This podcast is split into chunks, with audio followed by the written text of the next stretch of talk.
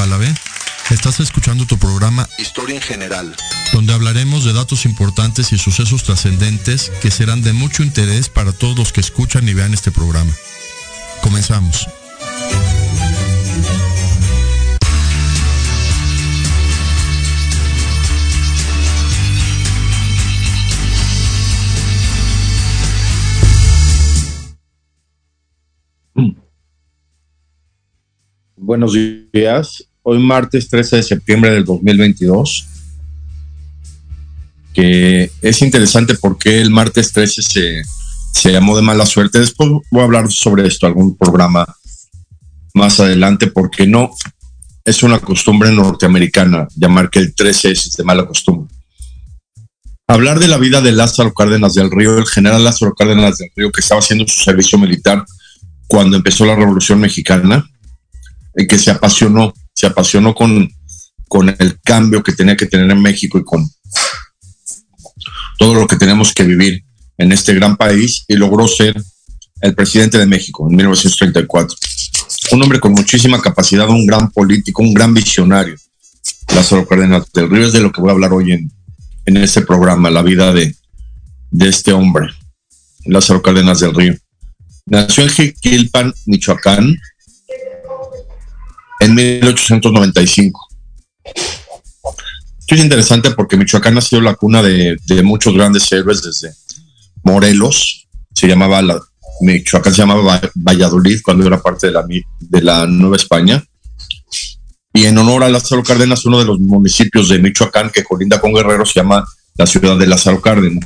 Hasta la actualidad es una de las ciudades más importantes de, de Michoacán, el puerto de Lázaro Cárdenas. Nació en 1895, por eso le tocó ser parte de la Revolución Mexicana mientras hacía su servicio militar obligatorio y logró, siendo parte de la Revolución Mexicana, ir ascendiendo en grados del ejército y así lograr su, su ascenso hasta general y después presidente, presidente de México, de 1934 a 1940. Esta es la vida de este hombre que, que cambió la historia de México y que su nombre lleva una de las ciudades más importantes portuarias de México, Michoacán el puerto de Lázaro Cárdenas.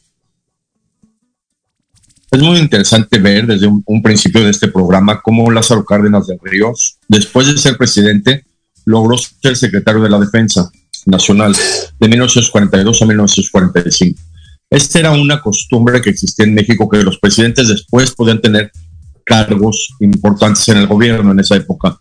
Todavía en la actualidad ya no. Los expresidentes ya no pueden seguir teniendo cargos gubernamentales. Pero Lázaro Cárdenas sí, esto es importante de, saber en estos programas que trato de, dar datos importantes o novedosos.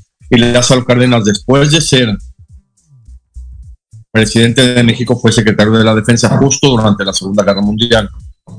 Porque, claro, él lo nombró, el siguiente presidente, que también era general, eh, Manuel Ávila Camacho, lo nombró secretario de la Defensa para que lo apoyara en cuestiones estratégicas de, de México durante la Segunda Guerra Mundial, porque Lázaro Cárdenas hizo muchas tablas durante su, su gobierno para poder tener expectativas de lo que tenía que ser la, la participación de México en la Segunda Guerra Mundial, que finalmente culminó con el envío del Escuadrón 201 a la Guerra del Pacífico. Evento que también participó como secretario de la Defensa el general Lázaro Cárdenas del Río. Esto es muy, muy interesante de analizar desde un punto de vista político, que, que el mismo presidente en funciones, Manuel Ávila Camacho, nombró a Lázaro Cárdenas secretario de la Defensa. Y claro que todos sabemos que México durante toda la Guerra Mundial se mantuvo a la expectativa. Era parte de los aliados, ya había firmado convenios con Estados Unidos y con, con el presidente Roosevelt Incluso hay fotografías muy, muy, muy interesantes de cuando viajó Ávila Camacho a Estados Unidos, sale en el coche con Roosevelt, salen muy, muy amigos los dos, Roosevelt y Ávila Camacho. Y él nombra a Lázaro Cárdenas como secretario de la Defensa para mantener esta situación de, de alerta de México durante la Segunda Guerra Mundial. Claro que después de que fallece el presidente Roosevelt, el presidente Truman dice, México sí tiene que participar militarmente en, en la guerra y manda al Escuadrón 201 a los 25 pilotos que todos llegaron con condecoraciones de ejército de Estados Unidos por su papel en, en la guerra del Pacífico, al mandar a los pilotos del Escuadrón 201. El general Lázaro Cárdenas fue un gran visionario que no solo participó en la expropiación petrolera, es de lo que quiero hablar en este programa, de todas las hazañas y cambios políticos que realizó este hombre en beneficio del país. Por eso, más que la Revolución Mexicana, el que consolidó los cambios grandiosos para México, finalmente la tercera transformación fue más Lázaro Cárdenas que la propia Revolución Mexicana, que era lo que pretendía, revolucionar a México. Esto era la, la intención de la, de la Revolución Mexicana. Pero claro, todos sabemos que después de la Revolución hubo varios asesinatos de los presidentes, incluyendo de Venustiano Carranza, de, de, eh, eh, de Álvaro Obregón, el mismo asesinato de Zapata, y todo todas estas cuestiones en la revolución retrasaron. Después sube otro de los generales, Plutarco Elias Calles, que se vio nublado su gobierno con una guerra de los cristeros que nadie entendía, una guerra religiosa. Y después sube al poder Lázaro Cárdenas, quien estabiliza el país de una manera grandiosa y conforma lo que ahora es México. Yo creo que Lázaro Cárdenas es el que conformó finalmente la tercera transformación y el que logró que México sea lo que actual somos. Inclusive su filosofía de vida, se conoce a nivel político y a nivel literario como el cardenismo, como una filosofía de vida más que una filosofía política. Esto es muy, muy interesante de analizar lo que es el cardenismo, la mentalidad de Lázaro Cárdenas y su filosofía de vida y su filosofía de transformación de este hombre con tanta visión, con tanto cariño a México, con tanto potencial y con tanto carácter, que fue lo que lo caracterizó siempre al general Lázaro Cárdenas nunca se doblegó. Él dijo, a mí no va a pasar como Lázaro Cárdenas, yo voy a terminar siendo un héroe nacional y yo voy a terminar siendo un gran hombre y lo logró. Y su nombre, les digo, lo lleva a un puerto de, de Michoacán. ¿Cómo logró? ¿Cómo logró Lázaro Cárdenas en una época de la Segunda Guerra Mundial, en una época de desprestigio mundial de los grandes políticos? Finalmente se generó todo un problema político después de la Segunda Guerra Mundial y de todos los intereses que existían alrededor de esta, pero Lázaro Cárdenas supo mantenerse estable y supo mantenerse contemple durante todo su gobierno para poder ser un gran hombre y pasar a la historia como tal. ¿Qué hizo Lázaro Cárdenas durante su vida, además de la expropiación petrolera? Estableció formalmente la reforma agraria. Después de la Revolución Mexicana y de todos los problemas ejidatarios que hubo y de todas las consecuencias que Zapata no logró, Emiliano Zapata, que lo que quería era, como todos sabemos, su, su frase, la tierra es de quien la trabaja y quiso que los campesinos tuvieran sus tierras y que se acabaran los sistemas feudales en México, finalmente Emiliano Zapata no lo pudo consolidar. El que logró consolidarlo finalmente de una manera política y constitucional fue Lázaro Cárdenas con su famosa reforma agraria, establecida por él y consolidada por él, la reforma agraria que habla del campo, de los recursos naturales, de los recursos que tiene que dar el gobierno al campo. Todo esto fue la, la iniciativa del presidente Lázaro Cárdenas en funciones, la famosa reforma agraria como parte del cardenismo. Él también creó la CTM, que vean qué interesante. Todos los sindicatos que había en México, incluyendo todos los que hubo con problemas durante la Revolución Mexicana, incluyendo los mineros de Cananea y los de todos los problemas sindicales, Lázaro Cárdenas de una manera muy controversial desde un punto de vista social, forma la CTM. CTM significa Confederación de Trabajadores de México. En vez de hablar de sindicatos, en vez de hablar de, líderes sindicales que, generalmente no resolvían los problemas ni mineros, ni agrarios, ni de los trabajadores de, de las fábricas, ni en general de los problemas nacionales que existían en esa época, él crea desde un punto de vista filosófico una confederación, que no es lo mismo que un sindicato. Confederación habla de, de, unión, unión de todos los líderes, por eso se llama federación, confederación de todos los líderes para lograr que se dirija a todos los trabajadores de México desde un punto de vista laboral con todas las necesidades que tuvieran. Esto lo logró gracias a la filosofía de la expropiación petrolera. Se habla de nacionalización petrolera o expropiación petrolera, de lo que voy a hablar en este tiempo, porque el motivo principal de lograr la expropiación de los bienes del petróleo de México, de todas las compañías extranjeras, incluyendo la del Águila, que era la Royal Dutch Shell, la, el motivo jurídico de la expropiación petrolera fue que no recibían el salario adecuado los trabajadores mexicanos en esas empresas. Y esto fue lo que se consolidó finalmente para lograr la expropiación petrolera. Y con esta misma filosofía crean la CTM en el gobierno de, de las Cárdenas, que es una confederación. Ya no es una unión, de sindicatos, ya no es un sindicalismo, ya no es un principio universal de, de líderes sindicales, era una confederación, la CTM.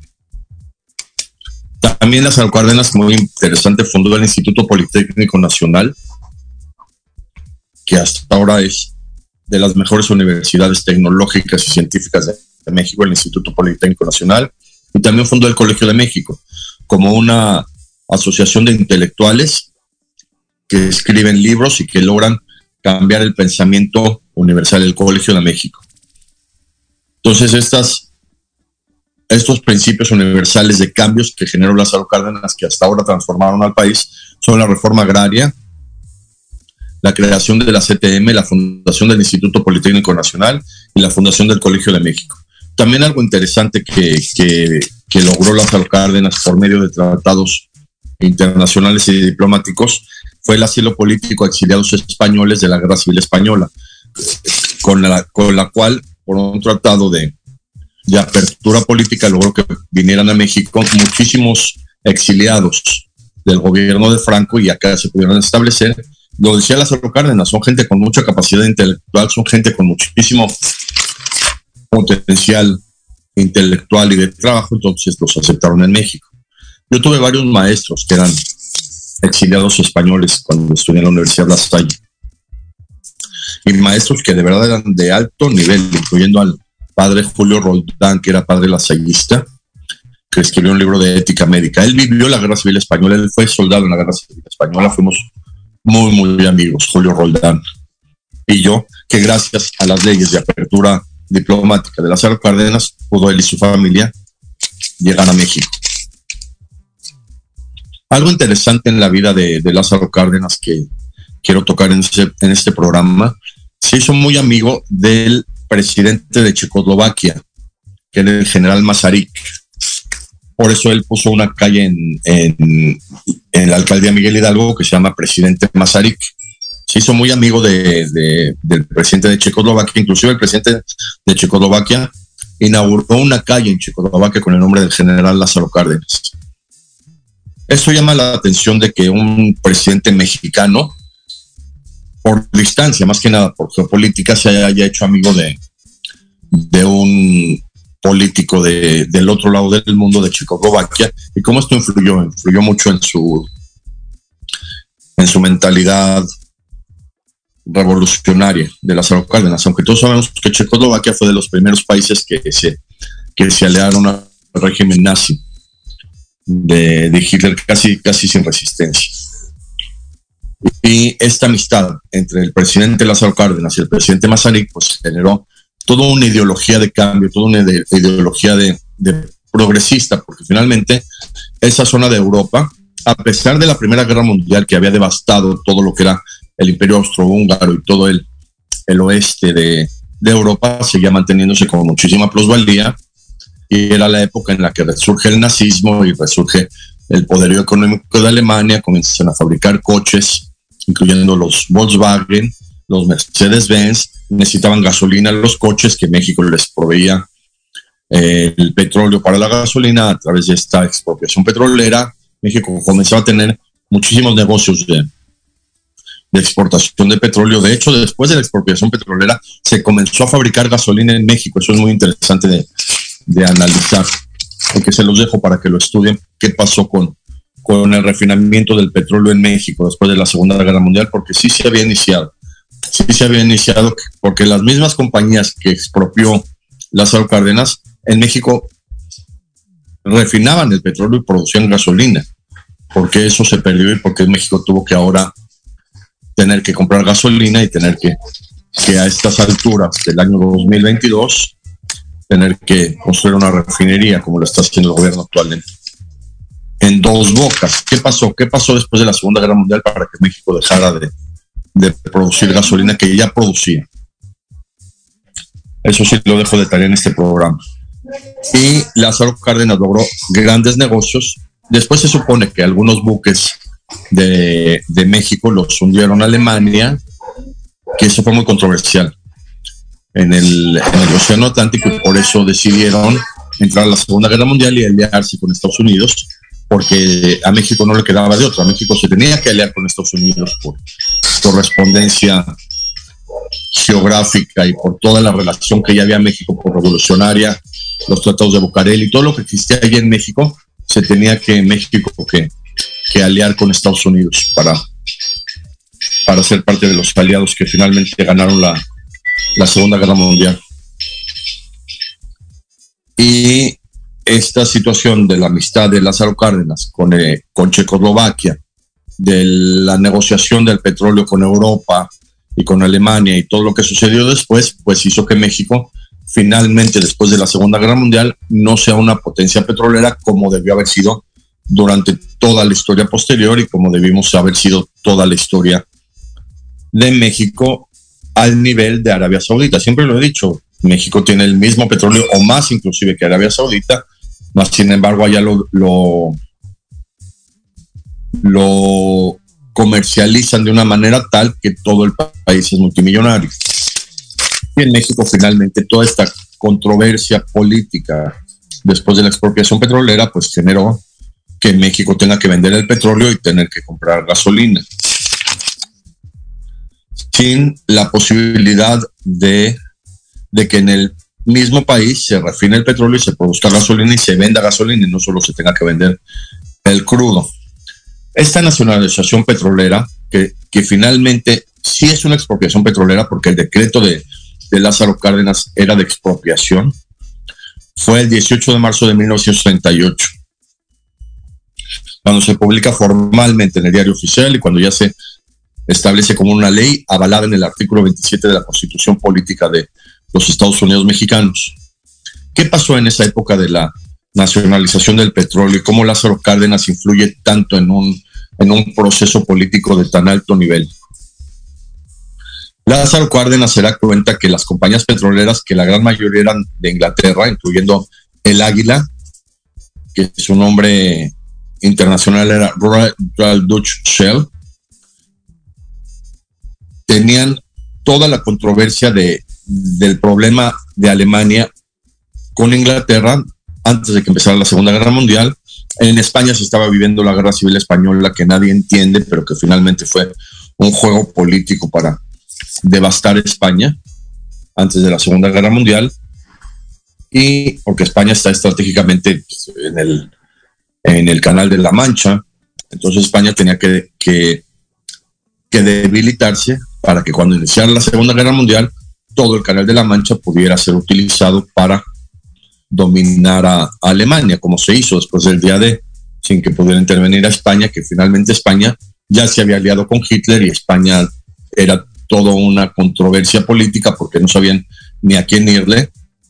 Entonces esta guerra civil, que más bien fue una revolución social, pues detuvo el avance bélico de España y así los países de al ladito pudieron ganar la Segunda Guerra Mundial sin que España participara. Es muy interesante ver las fotos de, Hitler y de Franco juntos, porque Hitler se ve enojado. Siempre que estaba con Franco estaba enojado, como que no quería nunca hacer una alianza con los españoles. Y claro, nunca la habían hecho. Entonces, por eso genera toda esta controversia.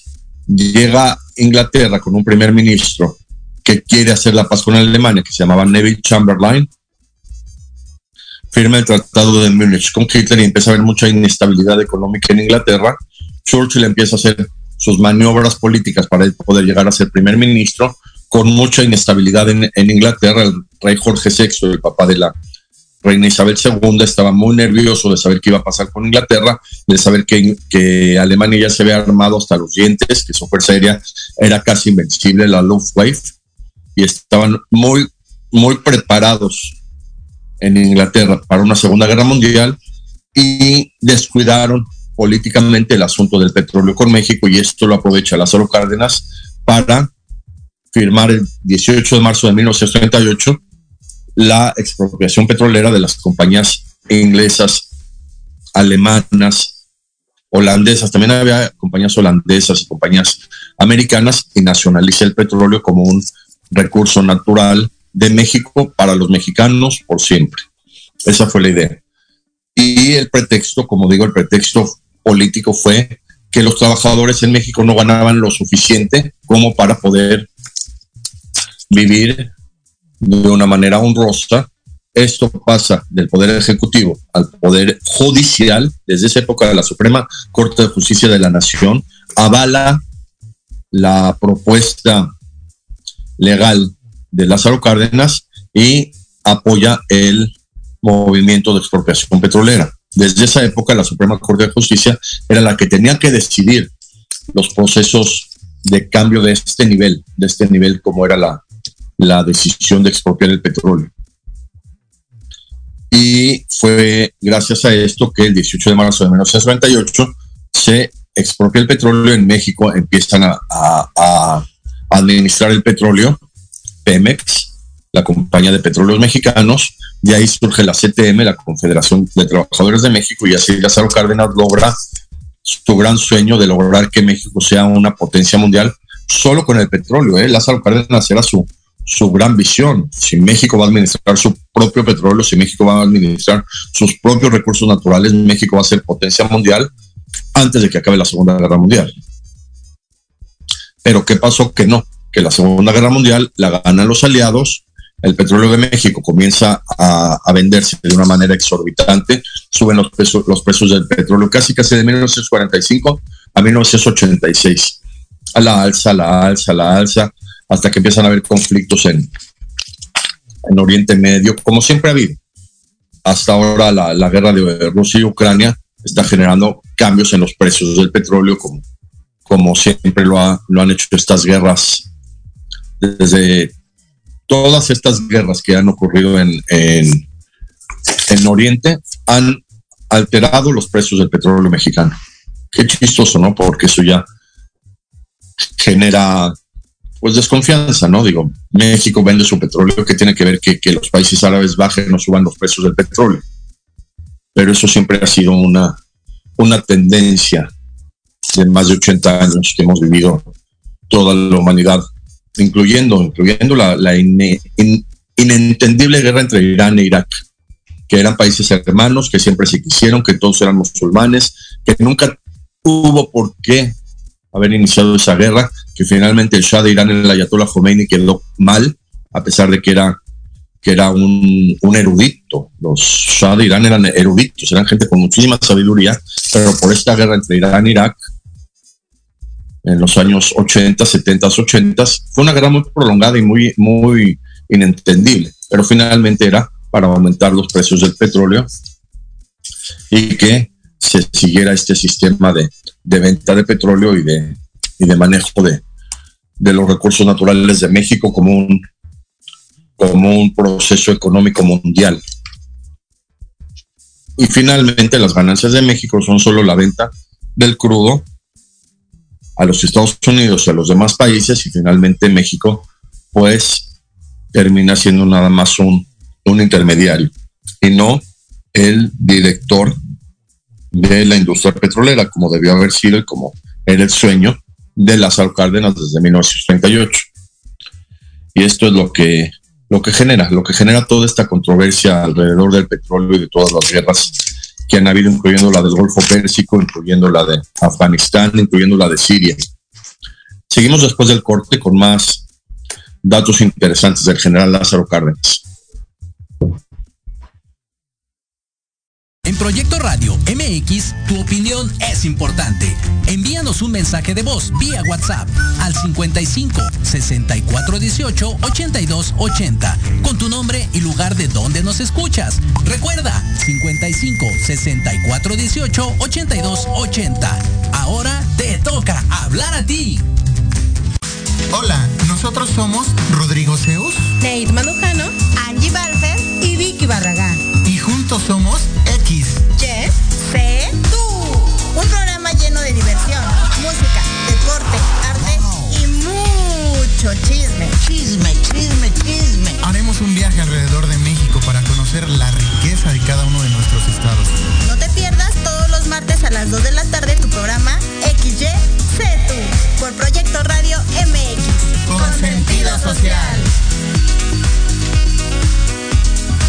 Pierdas todos los martes de 3 a 4 de la tarde nuestro programa Gente de Negocios y más, donde abordaremos temas de interés y actualidad para los emprendedores y empresarios mexicanos. Tendremos entrevistas con invitados especiales que actualmente contribuyen y colaboran en diferentes sectores industriales, puntos de vista y opiniones diversas, para que junto contigo interactuemos y enriquezcamos el contenido de alto valor de este tu programa. Solo por Proyecto Radio MX, con sentido social. Hola, la doctora Sandra Castellanos Morales y te invito a que me escuches en mi programa Salud y Vida Plena todos los martes a las 4 de la tarde por Proyecto Radio MX.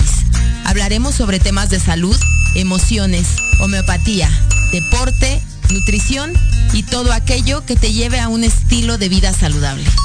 Todo por Proyecto Radio MX, con sentido social. Horizonte es un universo de posibilidades para ti. Acompáñanos todos los martes de 6 a 7 de la noche en Proyecto Radio MX con sentido social para descubrir, aprender y tomar acción en cada esfera de tu vida. En cada esfera de tu vida.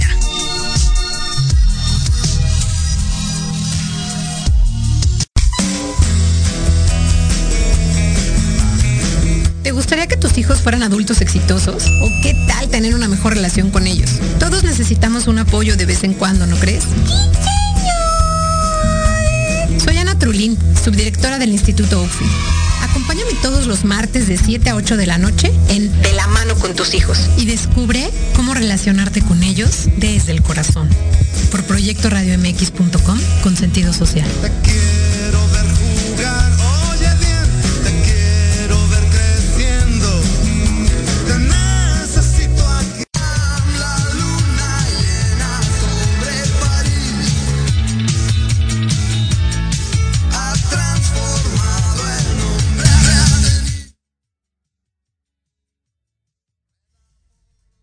Yo creo que de todos los eventos ocurridos durante la Segunda Guerra Mundial, desde la Guerra Civil Española de 1936 hasta la muerte de Hitler en 1945, el 30 de abril de 1945, uno de los eventos más intelectuales que pudieron haber ocurrido desde un punto de vista estratégico fue la expropiación petrolera de México.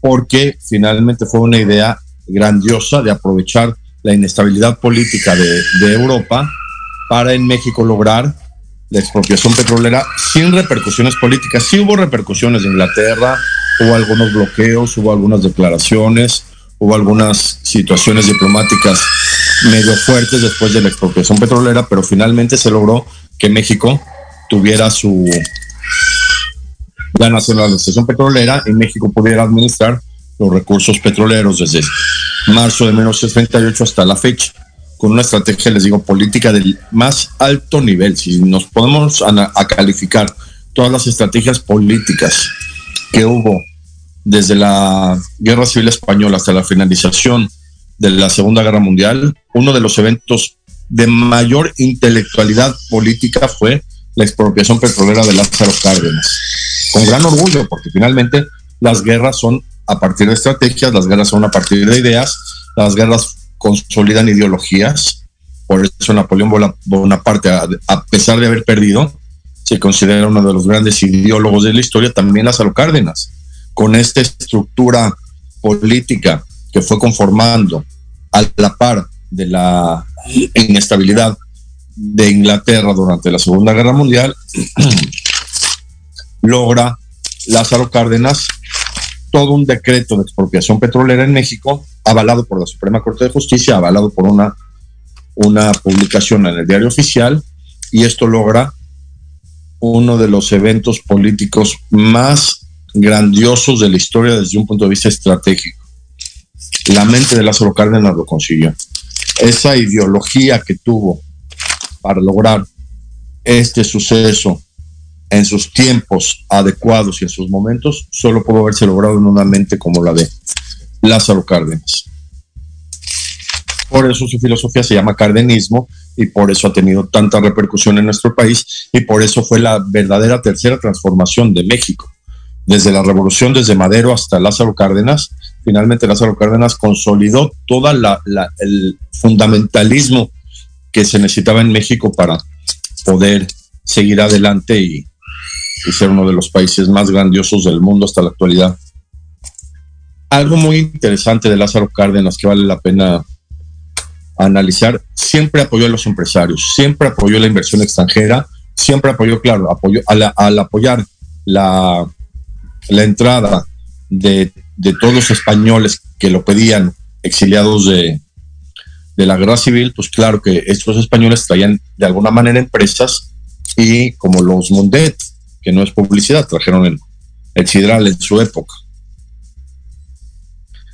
Y, y esto es muy importante de Lázaro Cárdenas. Siempre apoyó a los empresarios, siempre apoyó que hubiera capitalismo, literalmente capitalismo. Él consolidó formalmente el PRI, el Partido de la Revolución, el Partido de la Partido Revolucionario Institucional. Él lo consolidó formalmente y, y él fue el fundador del cardenismo, les digo, de esta filosofía de vida más que de filosofía política. También muy interesante, Lázaro Cárdenas volvió a apoyar a la iglesia después de todo el conflicto inentendible de la guerra de los cristeros durante Plutarco Elías Calles. Lázaro Cárdenas dijo que la iglesia tiene todo su fundamentalismo en México, vamos a volver a apoyarla desde un punto de vista no político, pero sí, sí social. Y claro, claro, si lo vemos desde un punto de vista ancestral, pues la iglesia fue la que finalmente acabó con el urbano. Desde que Pedro, el, el, el socio de Jesús, por así decirlo, empezó a decir que debe haber papas, de hecho él fue el primer papa, el papa sustituyó a los césares. Finalmente, desde un punto de vista histórico, gracias a Pedro, gracias a la iglesia y gracias a la conformación, de, del catolicismo se acabó con el imperio romano, que hubiera devastado al mundo. Entonces, por eso Lázaro Cárdenas, desde un punto de vista histórico, desde un punto de vista ancestral, dijo, la iglesia debe seguir teniendo nuestro apoyo. ¿Por qué no? Y lo logró, lo logró durante su, su periodo presidencial. Que les digo, fue de 1934 a 1940. Lázaro Cárdenas vivió la declaración de guerra de, de Inglaterra a Alemania, cuando Alemania invade Polonia el primero de septiembre de 1939. Y logra Lázaro Cárdenas, les digo, con una de las estrategias políticas más intelectuales de la historia, casi casi napoleónica, les logra la expropiación petrolera en marzo de 1938, en pleno apogeo del inicio de la Segunda Guerra Mundial, en pleno apogeo de inestabilidad política en, en Inglaterra, en pleno apogeo de Winston Churchill queriendo sobresalir como el político más grande de la historia, en lo que este señor en Inglaterra quería hacer todas sus estrategias para ganar la Segunda Guerra Mundial, Lázaro Cárdenas dijo sí, pero el petróleo es de México, sin discusión. Otro dato interesante de Lázaro Cárdenas, además de haber sido el secretario de la Defensa Nacional después de ser presidente, que era relativamente fácil porque él ya era general, él ya había participado en la, en la Revolución Mexicana, él ya había sido secretario de guerra, él ya había podido generar todos los conocimientos para poder ser secretario de la Defensa Nacional después de ser presidente como un evento político de muy alto nivel porque seguía a la derecha de, de Manuel Ávila Camacho y seguían entre los dos manejando toda la, la política de México de una manera grandiosa. Y después ellos mismos fueron los que decidieron que se tenía que terminar el gobierno militar en México o el gobierno de generales en México. Y después de ellos todos sabemos que llegó un civil del que lleva el nombre la costera de Acapulco y el viaducto de México, Miguel Alemán. Y ya a partir de él, todos los presidentes de México han sido civiles sin grado militar como tal, como antes de, de desde Porfirio Díaz, todos eran generales hasta hasta Lázaro Cárdenas del Río. Un hombre con, les digo, con una capacidad intelectual impresionante. Si lo equiparamos con los grandes genios, podría equipararse con, con Edison, con Einstein o con su contemporáneo, con Guillermo González Camarena, el que inventó la televisión a color en México. Por su grado de intelectualidad de Lázaro Cárdenas de haber logrado la expropiación petrolera en su momento justo, sin titubeos. Después, cuando inicia la revolución cubana con Fidel Castro y, y Che Guevara, que vinieron a México y acá venían al Hospital General y, y toda la situación, Lázaro Cárdenas quiso intervenir en la revolución cubana, pero no lo dejaron los políticos de México, incluyendo Manuel Ávila Camacho. Dijo, no, no, no puedes intervenir pero él quería de alguna manera participar en un movimiento que él consideró más que trascendental, interesante, porque finalmente Cuba y México tenían alguna relación. No sé si, no lo sé si Lázaro Cárdenas pudo haber conocido a Fidel Castro y a Che Guevara cuando vinieron a México, si se hubieran tomado un café o un tequila, no sé. Pero lo interesante es que, que Lázaro Cárdenas, como un dato interesante, quiso participar políticamente, inclusive ir a, a Cuba con un ejército mexicano, algún grupo, y participar en la, en la revolución cubana, pero no. Los políticos de México, incluyendo legisladores, le dijeron de ninguna manera, eso no lo puede hacer un mexicano, México no puede intervenir, son tratados internacionales, son principios constitucionales, es el principio universal de, del benemérito de las Américas, don Benito Juárez. El respeto al derecho ajeno es la paz, y no dejaron que Lázaro Cárdenas participara en, en la controversial hasta ahora revolución cubana pero él quería, leanlo, esto es muy interesante, él quería participar en la, en la revolución cubana. Y finalmente, Lázaro Cárdenas, esto lo quiero comentar como un paréntesis de su vida, falleció hasta 1970, vivió 75 años, que fue una vida bastante larga para alguien que nació a finales del siglo XIX, vivió 75 años, él nació en 1895 y en 1970 tiene un tumor, melanoma, que lo invadió en el sistema nervioso central y ya no se pudo hacer nada. Yo conocí a uno de mis maestros, el doctor de la Garza, fue, llegó a ser médico del presidente Lázaro Cárdenas en 1970 cuando se atendió por cáncer de piel invasivo al sistema nervioso. Que esto es muy interesante desde un punto de vista médico porque es el mismo cáncer que tuvo Jimmy Carter. Jimmy Carter en el año 2015 prácticamente ya estaba desahuciado por el mismo cáncer que tuvo Lázaro Cárdenas. Vean qué, qué casualidad histórica, pero Jimmy Carter afortunadamente lo pudo superar con, con un tratamiento aparentemente nuevo que se llama Keytruda y con otras situaciones políticas, lo pudo superar Jimmy Carter, el mismo cáncer que, que desafortunadamente acabó con la vida del general Lázaro Cárdenas, pero una vida impresionante, una vida que lo consolidó como un gran hombre y una vida que lo consolidó como un gran político y una vida que lo consolidó como uno de los más grandes intelectuales de la historia. Me atrevo a decir como a lo mejor uno de los políticos con más capacidad intelectual del siglo XX por la decisión de la expropiación petrolera sin repercusiones internacionales y sin repercusiones políticas y sin repercusiones para México ni para su futuro internacional. Hasta ahorita México se lleva súper bien con, con Inglaterra, no vino la reina Isabel en alguna ocasión y siempre nos hemos llevado bien. Gracias a la política de, Lázaro Cárdenas, esto fue muy, muy interesante. Finalmente, los restos de Lázaro Cárdenas descansan en el Monumento a la Revolución, que quiero tomar unos minutos en esta cuestión. El Monumento a la Revolución está en la colonia Tabacalera.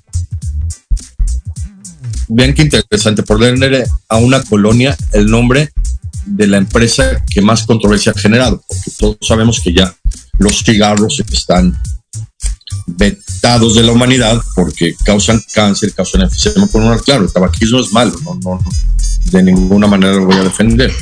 Y por eso en México se optó por normas de salud que las cajetillas de cigarros y de otros productos de tabaco tengan fotografías de las enfermedades que ocasionan.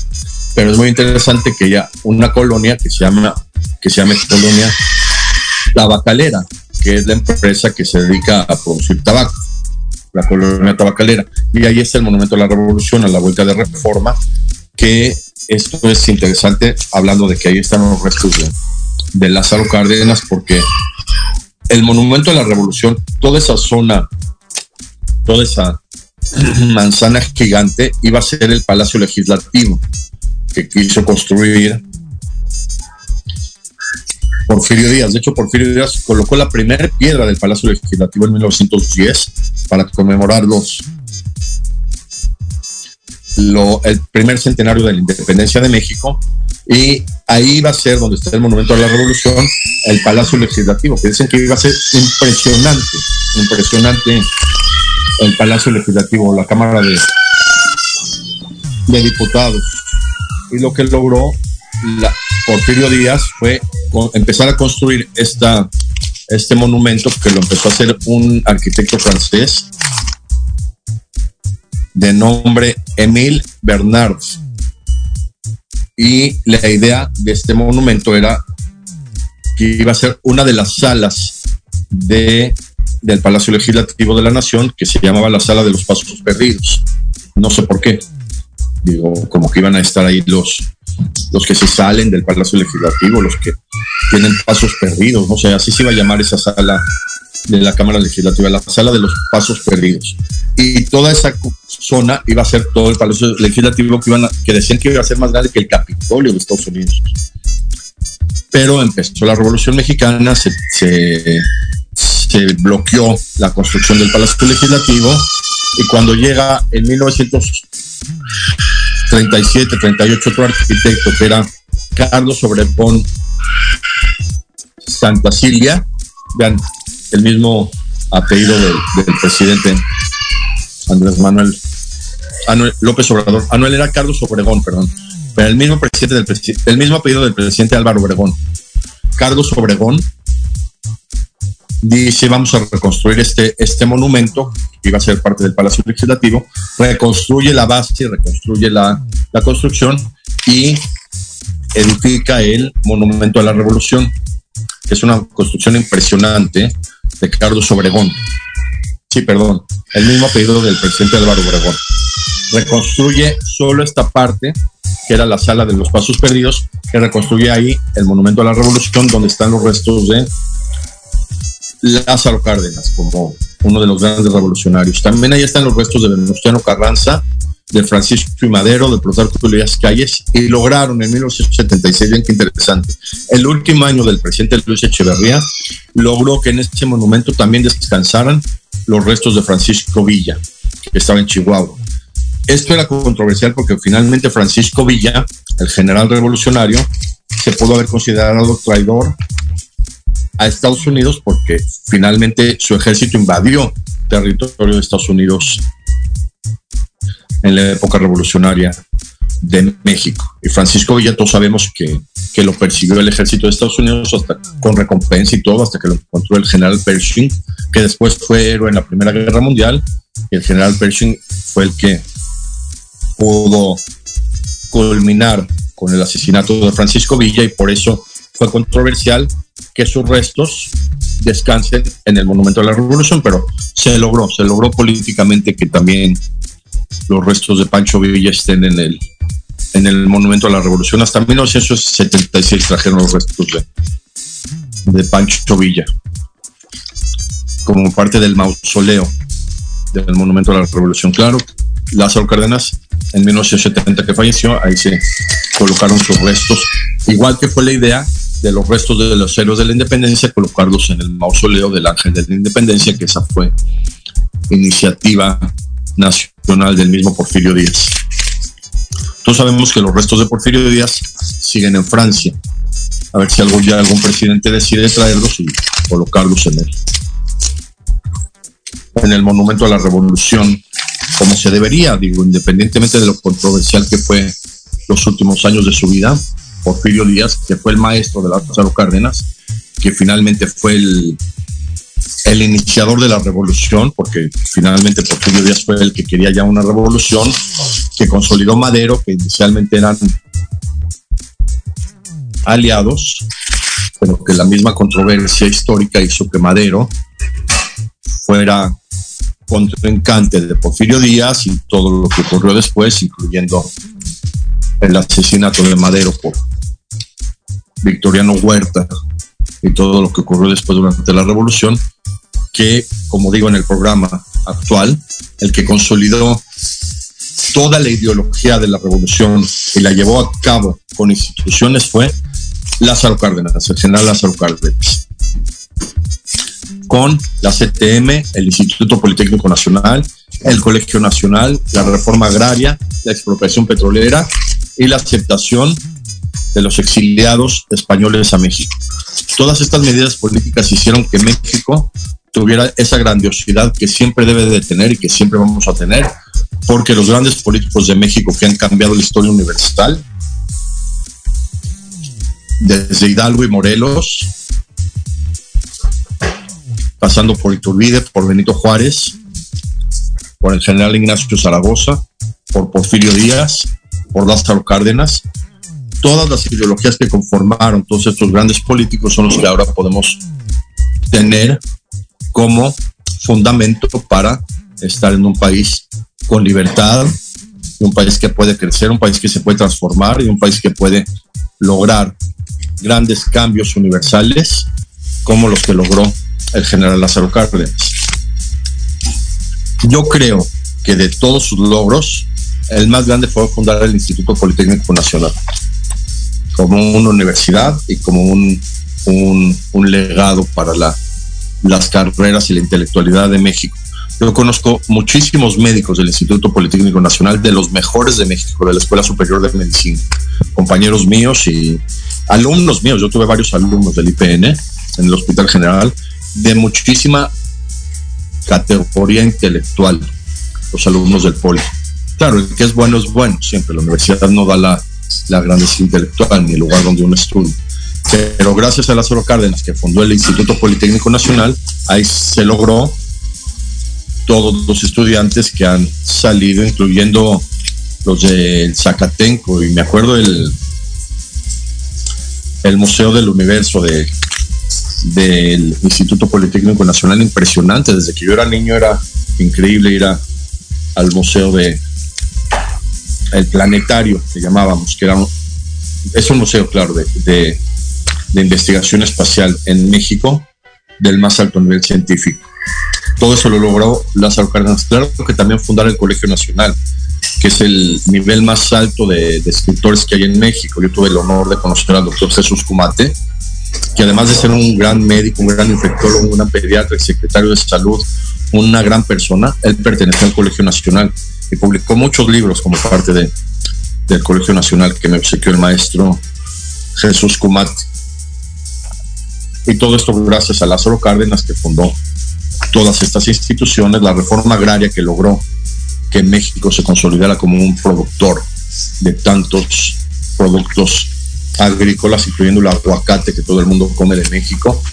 Todo eso se logró gracias a la reforma agraria que Lázaro Cárdenas consolidó después de todas las controversias que hubo con la Revolución Mexicana y con la entrega del campo a los campesinos en una estructura política de nivel como Lucio Emiliano Zapata, pero lo recuperó Lázaro Cárdenas con esta, estas reformas constitucionales y estas reformas que, que logró como parte de la reforma agraria, como parte del cardenismo como parte de su legado para ser un gran hombre que su nombre estuviera en un puerto de México, el puerto de Lázaro Cárdenas, que es uno de los más importantes de, de México. Esta fue la visión de Lázaro Cárdenas, yo creo que desde que era niño, desde que fue soldado, desde que fue parte de la Revolución Mexicana, desde que estuvo al lado de los grandes generales como Venustiano Carranza, Álvaro Obregón, después con Plutarco Elías Calles, que finalmente eran compañeros, eran hermanos del ejército, y después al suplirlo, Lázaro Cárdenas logra recuperar todos los problemas que se generaron en la época de Calles y logró que México se estabilizara, que pasara tranquilo la Segunda Guerra Mundial, sin problemas internos y sin problemas sociales ni externos. Les digo, el único intervencionismo de México fue en la Segunda Guerra Mundial fue el Escuadrón 201 con gran honor para los pilotos que participaron. Y finalmente logró Lázaro Cárdenas mantenerse al margen de una guerra innecesaria como fue la Segunda Guerra Mundial, sobre todo la Guerra del Pacífico, que solo fue un desgaste económico y humano, y Lázaro Cárdenas se mantuvo al margen, sin involucramiento, a pesar de que hubo una controversia con Alemania por el hundimiento de unos buques petroleros de México que se quedó en, en controversia histórica, y finalmente México se tuvo que aliar con los aliados y lograr ganar la Segunda Guerra Mundial finalmente y que se acabara el nazismo para siempre. Gracias a la visión de Winston Churchill, el mismo del que Lázaro Cárdenas se aprovechó para expropiar el petróleo de México y consolidar una de las empresas con mayor trascendencia en México, Pemex.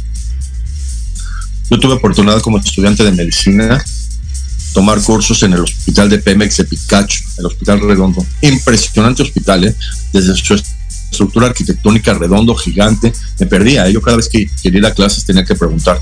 Un hospital gigante. Yo estuve en los años 93, 94, 95 en el hospital de Pemex llevando cursos de medicina y era impresionante los recursos que tenían la gente. Yo llegué a, conocer trabajadores de más de 80 años que trabajaron con Inglaterra, con el Águila Real y me decían, nos pagaban con libras esterlinas. Era muy interesante ver a esa gente que, que vivió la transformación del Águila Real a Pemex y todas las historias que nos contaban de, de cuando Inglaterra dirigía el petróleo de México. Y qué interesante, en México se llamaba el águila real, todos sabemos que el águila es un símbolo de México, no es el, emblema nacional, y así se llamaba en México la compañía extractora y, de refinación de petróleo, el águila real.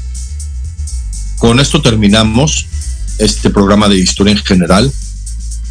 El próximo martes quiero llevar un tema sobre la vida de Einstein, un poco de todo lo que hizo este hombre y cómo fue tan, tan importante en física y en todo lo que logró el próximo martes y todo lo que fue su la repercusión para la, la construcción de las bombas atómicas.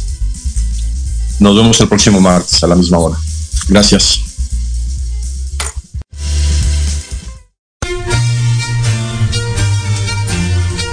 Esto fue una emisión más de Historia en general. Te esperamos la próxima semana para seguir compartiendo y conociendo más datos históricos de México y del mundo. Hasta la próxima.